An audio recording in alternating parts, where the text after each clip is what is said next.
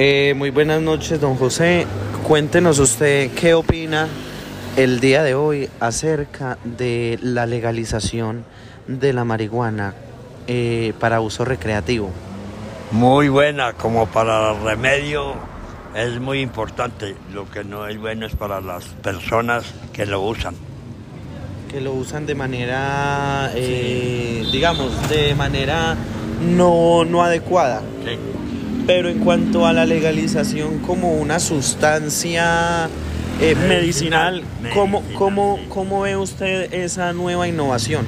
Muy buena, para mí es muy importante que esa como para los remedios, porque le duele a uno la rodilla y eso se unta y le, le calma el dolor.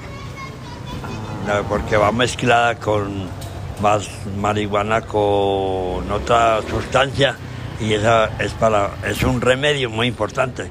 Lo que no está importante es para las- los seres humanos, las personas que lo utilizan.